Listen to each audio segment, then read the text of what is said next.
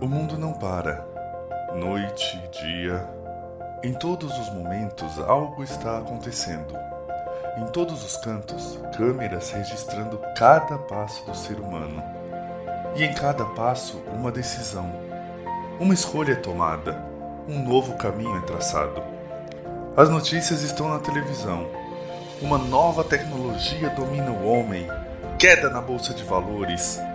Mais um crime passional a corrupção corroendo a economia mundial, políticos corruptos jantando nos melhores restaurantes, enquanto grande parte da população está passando fome.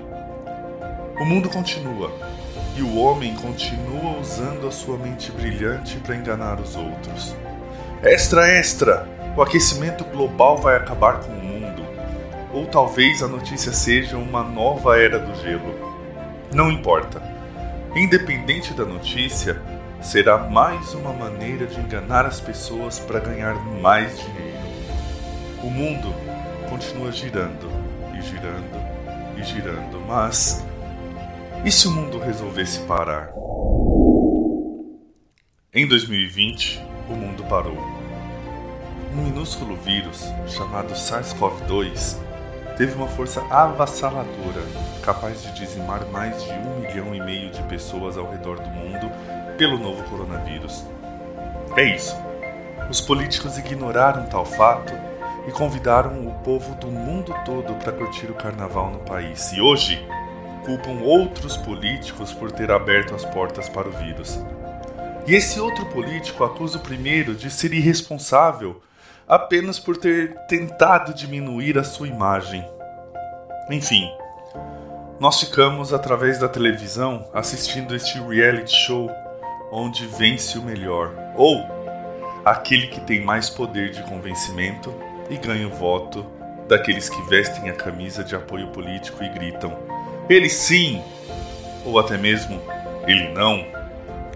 E no outro dia não sabe se terá dinheiro para comprar o pão pois não poderá trabalhar em virtude do fique em casa.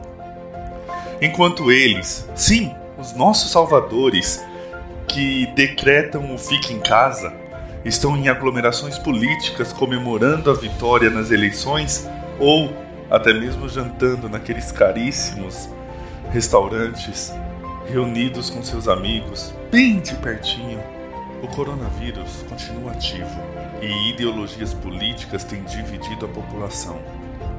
Em detrimento da verdadeira amizade, hoje as pessoas selecionam seus relacionamentos condicionados a posicionamentos políticos.